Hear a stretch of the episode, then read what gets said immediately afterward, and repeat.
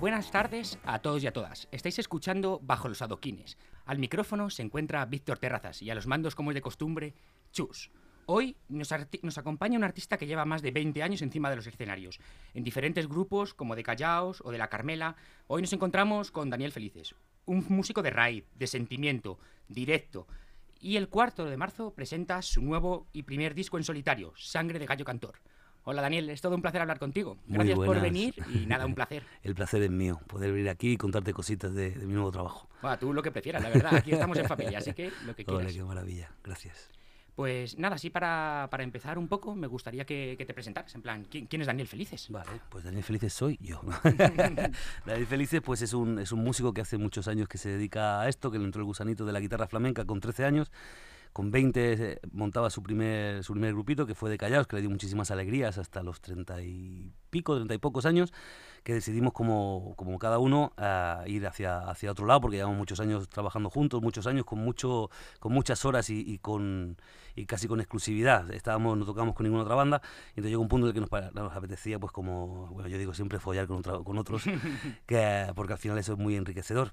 En ese momento, pues conocí a, a Keral Laoz, que es una chica de Santa Coloma, con ella monté un dúo que se llama De la Carmela, y nos hemos dedicado durante mucho tiempo a hacer nuestras joyitas del cancionero latinoamericano, eh, boleros, cositas así, zambas, cumbias, y, hemos estado haciendo esto durante mucho tiempo hasta que de repente me picó el gusanito y, me apetece pues cantar yo mis canciones. Yo con De Callaos era el compositor de la banda y, cantaba conmigo Maribel La Canija y de repente pues eso, con, con treinta y pico años, pues pensé, mira, ¿sabes qué? Que vamos a, vamos a atrevernos a cantar, a cantar nuestras canciones.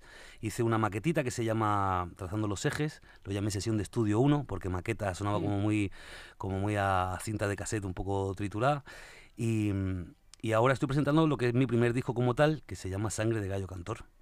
Sí, no, la verdad es que gracias primero también a Miguel, que nos ha puesto en contacto, a Ana de Mana Comunicaciones, y nada, lo primero de todo, felicitarte por el disco, porque es una maravilla, es un, un disco que está ligado al flamenco, pero desde diferentes versiones, desde diferentes estilos, hay bolero, hay bachata, hay cumbia, hay, hay un poco de todo y representa pues muchas veces lo que tú decías, un eclecticismo musical de ambos lados del Atlántico. Claro que sí. Antes así también para, para empezar, me gustaría un poco hablar de, de ese primer conjunto de Callaos, porque he estado leyendo y me ha parecido súper interesante que habéis podido ofrecer a lo largo de vuestra trayectoria, el grupo empezó, si no recuerdo mal, sobre el 2000, 2004. Sí, señor. Eh, habéis podido ofrecer una media de 800 conciertos en, en todos estos años. Es, es, una barbaridad, ¿no? Sí, es mucho. Además es muy gracioso porque mi, mi padre tiene una lista donde me apuntaba todos los conciertos. Tengo la fecha, el lugar, la ciudad. Y, y, claro, por eso sé que son como. Yo creo que eh, la última vez que yo miré eran 700 y pico largos mm. y seguimos haciendo bolitos porque hicimos como otra girita de semana de vuelta y ya hemos pasado los 800 seguro. Y es muy guay porque tiene la lista eh, de los conciertos que hizo de Callaos y la lista a los que él vino se fueron como 300 y pico. O sea, él venía, claro, claro, mi hermano era el bajista, entonces estábamos los dos ahí arriba y él venía con mi madre, con su cochecito, se iban a su rollo y luego venían a vernos a los conciertos. Entonces, de Callao siempre fue una familia y, y sí, la verdad que fue así una carrera muy, muy prolífera. Sí, ¿Cómo, ¿Cómo fue esos primeros momentos? ¿Cómo, ¿Cómo al final os juntasteis, tanto tú como tu hermano, y mm. luego se unió la canija? Pues fue un poco sin querer todo. Era, o sea, yo al principio tocaba como una, unas bandas de punk, no sé qué, y de repente había ojos de brujo y, me cambió el chip. Yo estudiaba guitarra flamenca, era un lenguaje que mm. siempre había estado en mi casa, el flamenco, y entonces pues quedé con unos coleguitas y la idea era quedar en un local para probar, para hacer cositas, para jugar, para tomar litronas y, y pasar el rato. Y eso poquito a poco se fue haciendo un poquito más grande hasta que, hasta que un día decidimos uh, buscar una cantante y apareció Maribel, abrió la boca y nosotros quedamos flipados. Le dijimos, bueno, ya te llamaremos, vamos a no sé qué. Y cuando se fue por la puerta, fue, que tiene que ser esta. Y de repente, pues eso, empezamos a hacer conciertitos por terraza, la cosa se empezó a poner un poquito más seria, empezamos a hacer cosas por fuera, hasta que ya pudimos dejar nuestros curros y dedicarnos a, a la música exclusivamente, pues, pues eso desde el 2004, 2005 estábamos ya con un sueldito todos, un sueldito pequeño, y eso nos permitía viajar mucho y rodar y crecer y ensayar muchísimo.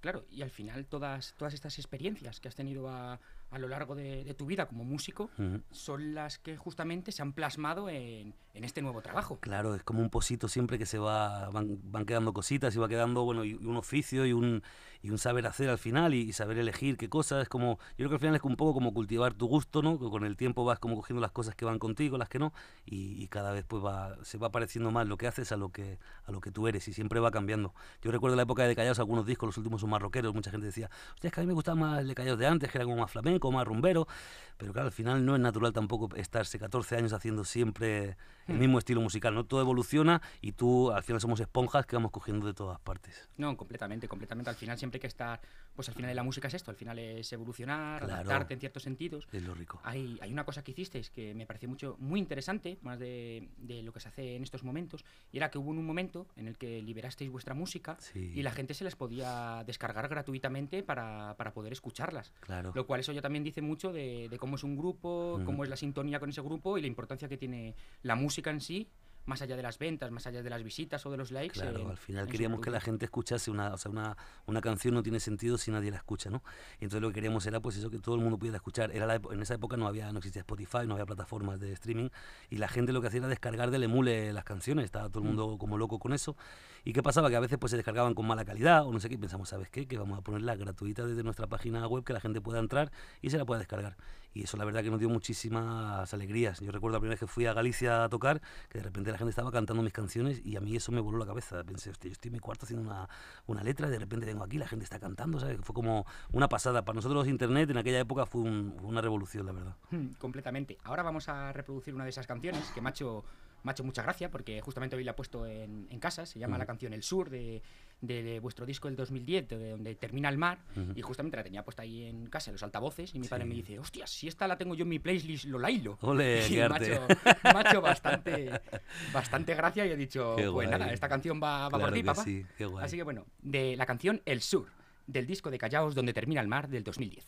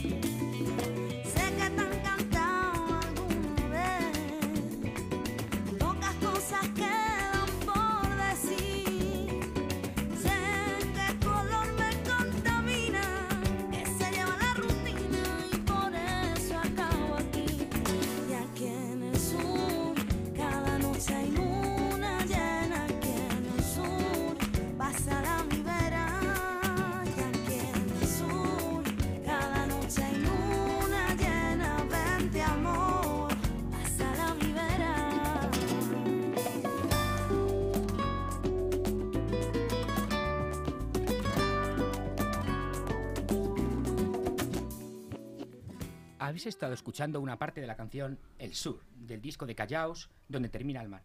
La verdad es que es un tema que justamente creo que representa muy bien esa voz que decías de la canija, que es, que es increíble, la verdad. La tipa canta muy bien, tiene un arte y un salero. Además, yo tuve la suerte de tenerla al lado y que ella hiciese suyas mis canciones. O sea, teníamos una suerte enorme de que los dos nos entendiéramos, que ella cogiera y expresara las cosas como si, como si fuera yo. La verdad que ha sido una suertaza. Hmm. También justamente tuvisteis una colaboración con, con La Pegatina, ¿no? Con el sí, grupo La Pegatina. claro, la canción de Alosque de la Pegatina. A los que, es al final. Sí, Y luego así, continuando, continuando un poco en el tiempo, nos ponemos ahí en el 2015 y justamente ahí en Santa Coloma Ujú. conoces a, a Keral, sí. que es sin duda alguna ahora una de las mejores voces dentro del panorama rumba o flamenco o en las Ujú. innovaciones del flamenco, como lo queramos ver. Eh, que es verdaderamente increíble esta chica y con la cual también has podido dar más de 400 conciertos. Sí. Es que me parece, me Bueno. parece una carrera prolífera, la verdad. Al final engordar esta barriga requiere hacer muchos conciertos. sí, que era, fue, una, fue una joyita que, que- que me cayó. He tenido la suerte eso, de contar con dos mujeres así de grandes. Muchas veces me dice la gente, ¿y por qué no has cantado tú antes tus canciones? Digo, claro, es que si tú hubieras tenido al lado a esos portentos cantando, cantando contigo, pues, pues al final uno se hace chiquito, ¿no? Hmm. Pero sí que era, es un cañonazo, además le va como un tiro. O sea, le da su carrera, le va como un tiro. Hmm. justamente hablábamos de, de estos inicios, de este desarrollo, porque en este nuevo álbum, entre Sangre del Gallo Cantor, encontramos varias canciones. La primera es eh, Que nos quiten lo bailado, Ujú. que es ahí una especie de rumba pop Sí, bastante... sí, muy ochentera. bastante Hemos querido jugar con esos sonidos, sí. Que juntamente colaboras con, por un lado, con La Canija, y luego otro de los adelantos que hemos descubierto es la canción de Tantas veces que cantas con la propia Quetzal.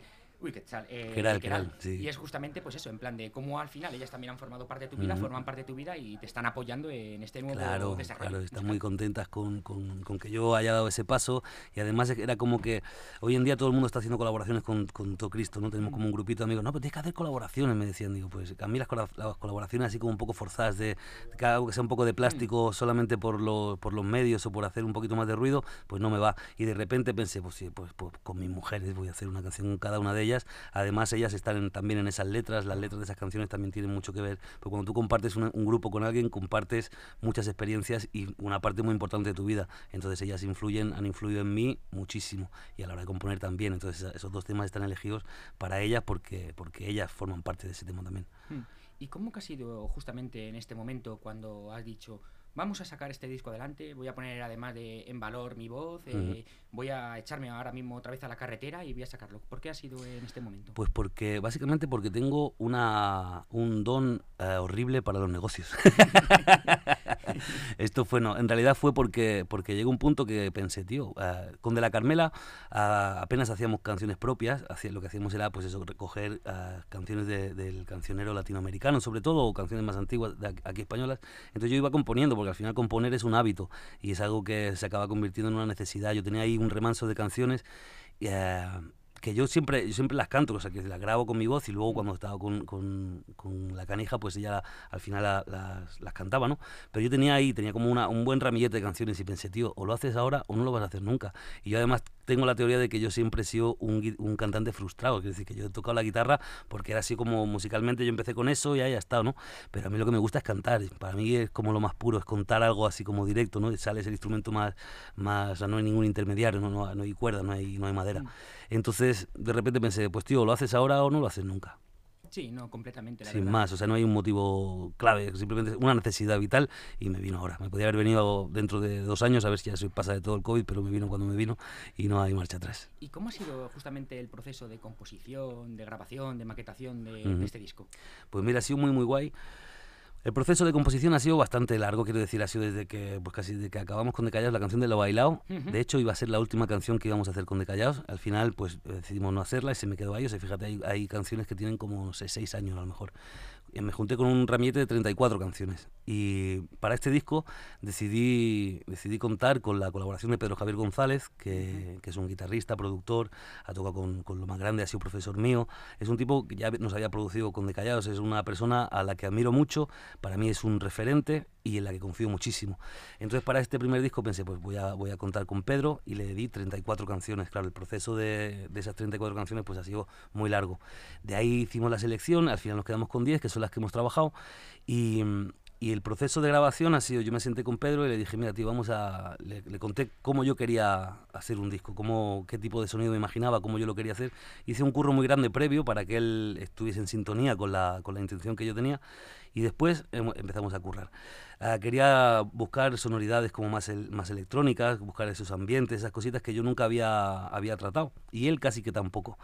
Ah, yo siempre lo que había hecho ha sido muy orgánico siempre, o sea, una batería era una batería, un bombo grabado. Y de repente pensé, vamos a jugar con los ordenadores que ahí se nos va a abrir una, una, una paleta enorme, vamos a poder hacer lo que queramos. Y, y ha sido un proceso muy guay también porque yo en todas las, en todas las grabaciones que he hecho, he estado desde el momento de poner el micro al bombo hasta el momento del final, el máster, no sé qué, todas las decisiones han pasado por mí. Y en este caso, como yo ah, confío mucho en Pedro, pues fue como, vamos a, vamos a tener claro cuál es el concepto y empezamos a trabajar. Y era muy guay porque yo iba al estudio cada tres días a lo mejor y yo lo dejaba el que currase y de repente me ponía cosas y me dejaba emocionar. Al final, con el otro sistema, si yo estoy todo el tiempo ahí, no pierdo un- pierdes un poco el norte, ¿no? Y entonces yo llegaba ahí, me ponía cosas, me emocionaba, o sea, nunca me había emocionado en, una- en un proceso de grabación. Y al acabar, tengo la sensación de que es el, es el mejor trabajo que he hecho, o sea, es el disco que, que ahora lo escucho y pienso, "Hostia, qué cosas más bonitas, no podía haber sido mejor. No, no, la verdad es que la calidad del disco es verdaderamente increíble. Qué guay. Y es que para la gente que, que a lo mejor no lo pueda saber o algo así, eh, Pedro es verdaderamente un gran productor y Sí. cantante de guitarra clásica y española increíble. No sé si ha Sí. tocado con Joan Manuel Serrat, Sí. con Manolo García, también con el último de la fila. Sí, sí, es sí. decir, que allí en la zona de Barcelona, Cataluña, es una eminencia dentro de Sí, los sí, mandos lo de la es, producción. Lo es. Y dentro del flamenco también tiene un sonido muy, pro- muy propio. Es un tío que es una pasada y sabe mucha música. Además es muy inteligente a nivel emocional también. Cualquier cosa que le dices también nos conocemos y tenemos una relación de muchos años. Pero nos entendemos a la perfección. Es un gustazo currar con él. No, tiene, no sé si tiene un disco de 1997 en la que hace diferentes versiones de, de canciones como Stand By Me. Sí, o esto fue una de las cositas que hizo, sí. Y todo eso eh, en versión flamenca sí. de guitarra y Yo- es verdaderamente una maravilla. En plan, yo Claro. cogería un guiri en la playa, se lo pondría y diría, mira, Mark Knopfler. sí, total, ah, total. Yo a él lo conocí por eso, en realidad. Mi papá tenía ese disco y lo ponía en Navidad y demás. Y yo veía a Pedro Javier González, claro, yo era guitarrista. y- bueno, Pedro Javier González. De repente, cuando me lo presentaron, me dicen Pedro Javier González. Digo, Pedro Javier González, digo, tú eres el del disco ese de no sé qué. Y decir, pues era- ha sido la banda sonora de mi infancia total, vamos. Y él, aparte, tiene muchos discos muy buenos. Es un gran compositor también. Ah, Si no lo conocen, que lo busquen porque se van a sorprender. Sí, es, es un una increíble. Mm. Que además, justamente, la, eh, también participa en este disco Sí. con una canción que se llama la de Toulouse, ¿no? la de Toulouse, que es una canción que le hice a mi madre. Y, y él ahí, pues claro, él, él tiene mucha mano en todas, pero en esa especialmente las guitarras, todo eso y, el, y el- bueno, la composición y el aire suyo. O sea, que, quien conoce a Pedro escucha esa canción y ve su, su tinte ahí en- impregnado. Vamos. Eh, antes de poder continuar, vamos a reproducir justamente una de las canciones que tienes con, con Keral, que es la de Tantas veces. Sí. Y es, una, en mi opinión, una de las mejores canciones de este disco. Ole, qué guay. Porque además Keral está creciendo a pasos agigantados dentro de, de lo que puede ser este momento musical. Sí, total, to- es su momento total, o sea, está en toda la onda, vamos. Eh, música urbana, con, es una mujer con mucha fuerza, con mucho mensaje, muy reivindicativa y está pegando muy fuerte, está pegando muy fuerte. Sí, yo justamente la he visto hasta de repente hacer, hacer copla, en plan revisión Sí, de la copla. Claro. Por eso, que me ha parecido. es que, hay que decirlo, en plan, de cuando uno se prepara una entrevista, pues se pone a estudiar más o menos todas las aristas que puede tener. Por eso y- porque tú eres un crack, no siempre es así, ¿eh? Ah, sí. Y cuando de repente he visto cómo estaba revisionando la copla, que era, digo, Mm. madre, es que Sí, esto es muy guay. es del 2019, pero es una, una maravilla. Pues bueno, vamos con esa canción tantas veces de Keral y de Daniel Felices. Ole.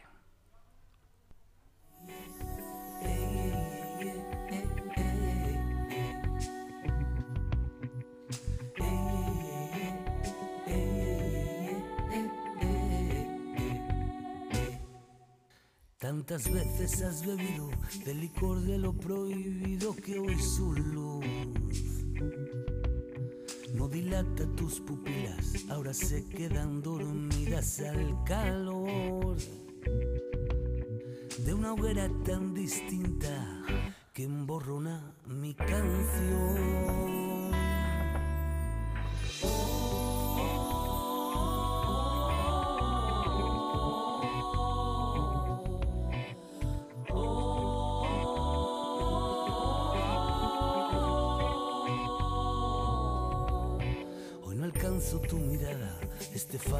Ya no alumbra tu rincón.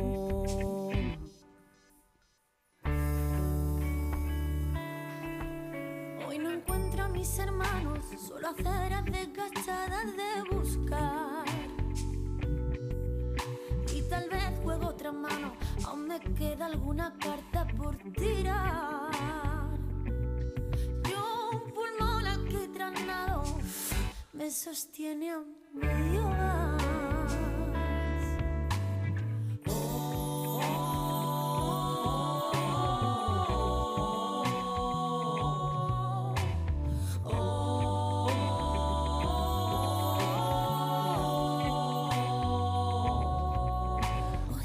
Alcanzo tu mirada, este faro ya no alumbra tu rincón. El tiempo se ha parado para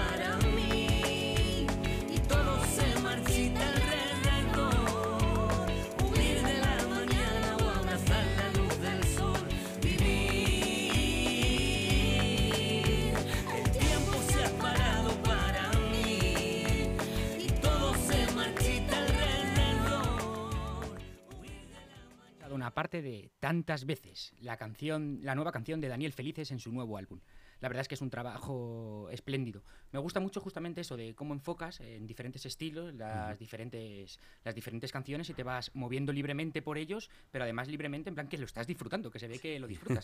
sí, señor. Sí, señor. Al final la música es eso, eh, eh, mezcla de estilos y mezcla de experiencias. Y, y aquí nos hemos dejado llevar. Me he quitado todos los complejos del mundo y ya no tenemos edad para tener complejos. Eh, te quería preguntar, ¿te ha influenciado mucho la pandemia o la cuarentena a la hora de escribir las canciones también? ¿O son algunas de antes, otras de después? A mí la pandemia no me ha dejado hacer nada. O sea, Mm. fue como... Al principio pensé, mira, las tres primeras semanitas que no dije, pues mira, sabes que me voy a relajar, no hay bolito, no pasa nada, no me pongo a componer, no sé qué, no fui capaz de hacer nada. Entonces de la pandemia solamente tengo una cosita, saqué como un single, así que ya cuando ya estábamos, que ya no podía hacer nada, digo, algo tengo que hacer. Hice una canción que se llama Besos de Contrabando y saqué un single, un sencillo y entonces fue muy guay porque llamé a todos los amigos que, y les dije que se pusieran guapos, porque de repente estábamos todos, hacíamos videollamadas todos en pijama con un careto. Mm. Mira, poneros guapos, como si fuerais a salir de fiesta, os pegáis un bailecito y me grabáis un vídeo. Entonces un vídeo hecho con, todo lo- con todos mis amigos ah, y era bonito porque los veías, que de repente pues, estaban sonri- sonriendo, las chicas se pintaban, la... entonces fue como muy bonito porque nos regalamos una experiencia chula de estar por lo menos una tarde que todo el mundo tenía la cabeza en otra cosa y, y haciendo cositas. Eso fue lo mejor que me dio a mí la pandemia. El resto, mm, Sí, nada que- más. no puede haber nada bueno ahí. Un tiempo de descanso, pero vamos, que Sí, tampoco... sí, no, no, que va, que va, que va, no, que va, no lo quiero. Pero bueno, yo engordé 5 kilos, ¿eh? Con todo lo de la, Sí, pandemia ¿eh? también. Sí, es que al final si estás en casa, No, pues claro, tampoco... no, claro. Y además pues estaba, tampoco mira, yo con mi novia, ella es psicóloga, tiene mucho curro, y le dijeron, tienes que cuidarte mucho tú para cuidar a los demás. Ella estaba con una tipa que se llama Patrick Jordán, que hace como Mm. ejercicio, me tenía frito, ¿no? Porque claro, es que Patrick Jordán, digo, olvídate de Patrick Jordán. Y ella estaba como a tope haciendo ejercicio y yo estaba sentado en el sofá comiendo pizza y tomando vino a saco y no hacía otra cosa. Yo también engordé, si Mm. tú 5, yo 10 creo, o sea. Hace, hace poco estuve entrevistando a un cantante que a mí me gusta mucho, que se llama Capitán Cobarde. antiguamente claro, Albertucho, claro. Albertucho, y estuve con él y le dije, bueno, ¿y tú qué tal en la cuarentena? ¿Cómo lo pasaste? Y me dijo, yo me volví loco. Creé mi propio canal de televisión y hacía lunes de cocina, martes de no sé Eh, qué, sí, sí, sí, eh, miércoles audiolibros. Y yo diciendo, joder, eh, Alberto, macho, te, has, te la han montado bien, la verdad. Sí, tío, hay gente que le ha dado por ahí. Yo no, no era capaz, no era capaz.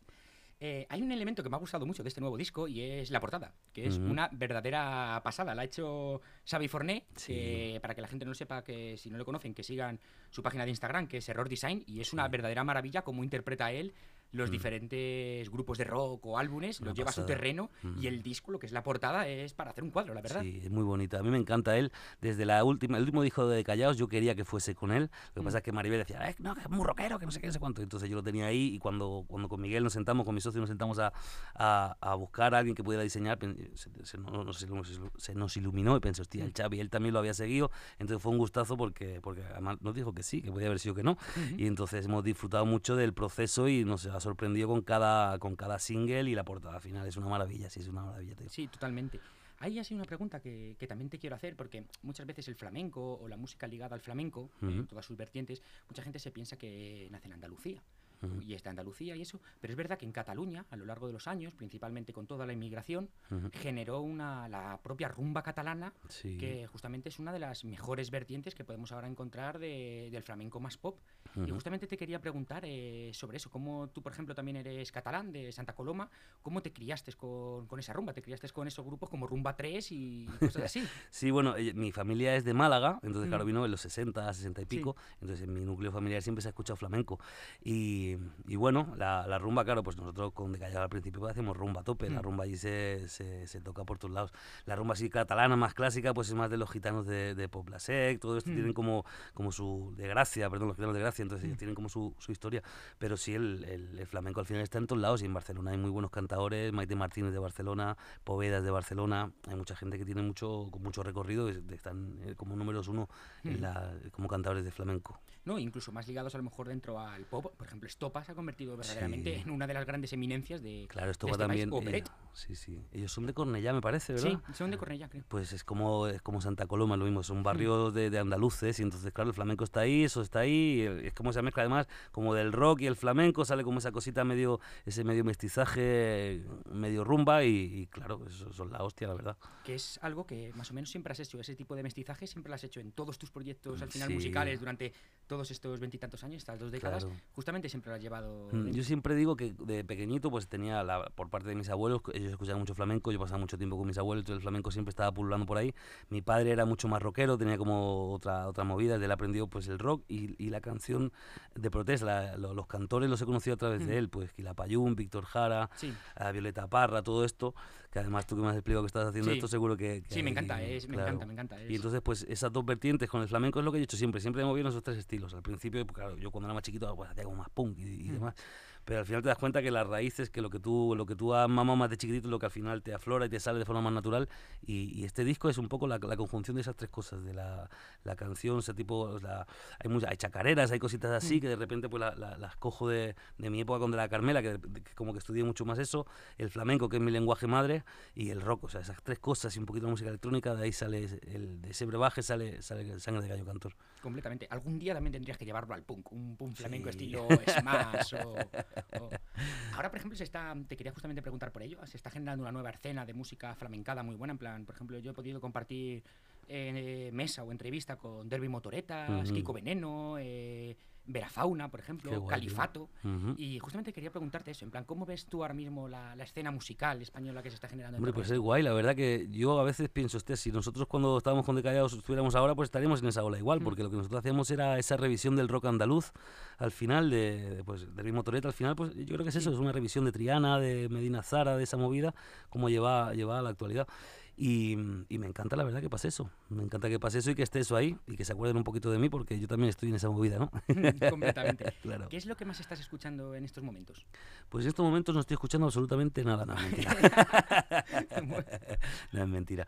Ah, pues mira, hace poquito escuché el disco de, de Maruja Limón, que son unas compañeras de allí de Barcelona. Escucho últimamente mucha música de amigos, de donde Josele, por ejemplo, tengo muchos amigos músicos que están sacando cosas, como tú me decías antes, todo el mundo está sacando Sí, todo el cosas. mundo está sacando cosas. Pues ¿eh? ha sacado un disco ah, precioso, un disco libro, y también estoy muy con eso, estoy como, como descubriéndome, descubriendo a los amigos más que, más que otras cosas. Completamente. Maruja Mm. Limón, por ejemplo, saca marca un discazo. Bueno, vienen la. Si no me equivoco, la semana que viene. Ah, ¿vienen aquí también? Maruja Limón. Ole, pues dales un Así besazo que, de mi parte. Sí, se lo digo, se lo digo. Qué guay. Le digo que te tienen que invitar unas cervezas. Eso. Así que bueno. Y para terminar así esta entrevista, te voy a hacer la, la pregunta más difícil que, que siempre suelo hacer. Para ti, eh, Daniel, ¿qué significa la música? Bueno, la música al final en mi vida es todo, la verdad. O sea, todo de, pues es mi trabajo, es mi pasión y es mi, es mi momento y es mi rincón también. El otro día hablaba con, con Miguel, ¿no? Porque esto de sacar un disco es como algo muy bestia, ¿no? Que, o sea, hemos sacado cinco singles, toda la movida, es como algo muy, muy costoso y, y le decía, él me decía, pues te necesito irme un día porque hace cosas con la cuerda, no sé qué, no sé cuándo, necesito irme ahí a despejarme. Y yo estaba en el local ensayando el bolo que vamos a hacer el día eh, 11 aquí en Madrid, que vamos a presentar y en la sala juglar. Y entonces yo estaba ahí como dándole vuelta, no sé qué, llevaba ahí como seis o siete horas, ¿no? Y estoy currando aquí, pero es que este es mi, o sea, este es mi, mi desahogo también, o sea, este es mi curro, pero también es mi desahogo. Y estaba ahí en el local con, con la luz flojita, cantándome los temas, como repasando, y al final es mi rincón, eh, mi oficio y mi, y mi vida, la verdad, eso es la música. Pues ha sido todo, todo un placer hablar contigo, Daniel. Para terminar así esto, comentar que el nuevo disco, Sangre del Gallo Cantor, sale a la venta y en las diferentes plataformas digitales el 4 de marzo. Eso es. Aunque ya hay varios adelantos, así que ya sabéis. Sí, plan- que me sigan en las redes, que me sigan en Instagram, que ahí tienen toda la info de, de- Y- de eso. ¿Cuál es tu Instagram? Por- Mi Instagram es Daniel Felices, si buscan Daniel Felices, Pues ya está. ahí estoy yo. O felices.daniel, por ahí va la cosa. Y luego próximamente tendrá un montón de conciertos por prácticamente todos los puntos de la península Sí, ibérica, ¿no? Sí, sí. Entre ellos, pues el que a nosotros ahora mismo pues aquí nos viene mejor, pues el de Madrid, el 11 de marzo, en la zona de Lavapiés, Eso es, en la sala juglar. en la sala Julugar. Pues nada, Daniel, ha sido todo un placer hablar contigo. Gracias. Espero que te lo hayas pasado bien. Muy bien, hombre. También un fuerte placer. abrazo a Miguel, que por aquí está también escuchándonos. y nada, vamos a terminar con una de las canciones que a Rumba 3 le hubiera gustado componer a ellos, que se llama Lo Bailao, de Daniel Felices con Con Maribel La canija. Canija. Sí, señor.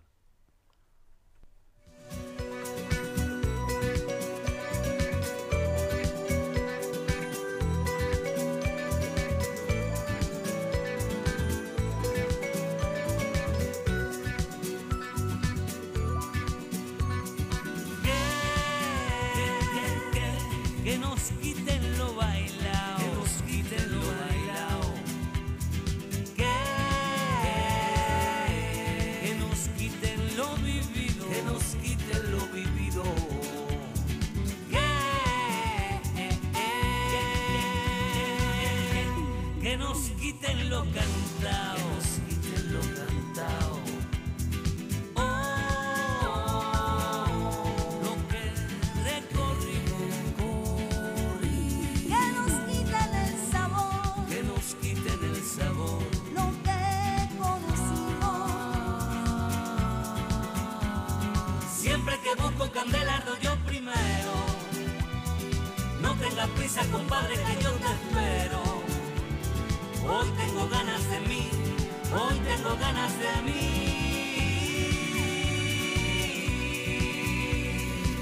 Siempre que busco candela yo primero. No tengas prisa, compadre, que yo te espero. Hoy tengo ganas de mí, hoy tengo ganas de mí.